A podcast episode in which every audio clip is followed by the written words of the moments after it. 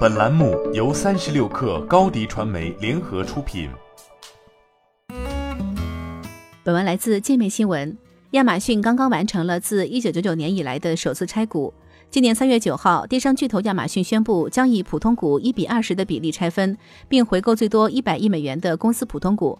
亚马逊表示，拆股使得亚马逊可以吸引到更多散户投资者，并使员工管理他们在亚马逊的股权方面有更大灵活性。二零二零年开始，苹果、特斯拉和英伟达陆续进行了拆股，苹果的拆股比例是一比四，特斯拉的拆股比例是一比五。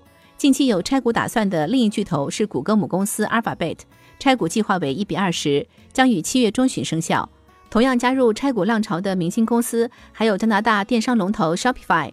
这家公司的处境和亚马逊颇有相似之处。特斯拉和 GameStop 也于年初表示有分拆计划，但还没有公布更多细节。拆股成功刺激了电商巨头的股价。六月六号是亚马逊拆股后的首个交易日，股票数量从五点零九亿股跃升至一百零二亿股，开盘价一百二十二美元，收盘时股价上涨百分之二，报收于一百二十四点七九美元。当日成交量达一点三亿股，高于过去三个月的日均成交量。外界普遍认为，本次亚马逊拆股会增加其进入道指的机会。道琼斯指数显示，在过去十年间，美股市场每年平均有二十家公司进行拆股。拆股高峰期集中在上世纪九十年代的互联网泡沫时期，以及二零零八年金融危机爆发的前几年时间。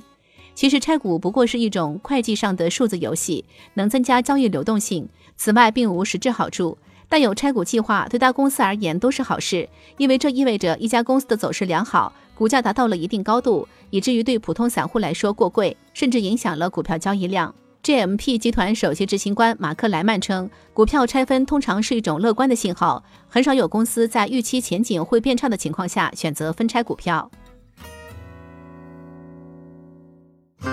新媒体代运营就找高迪传媒。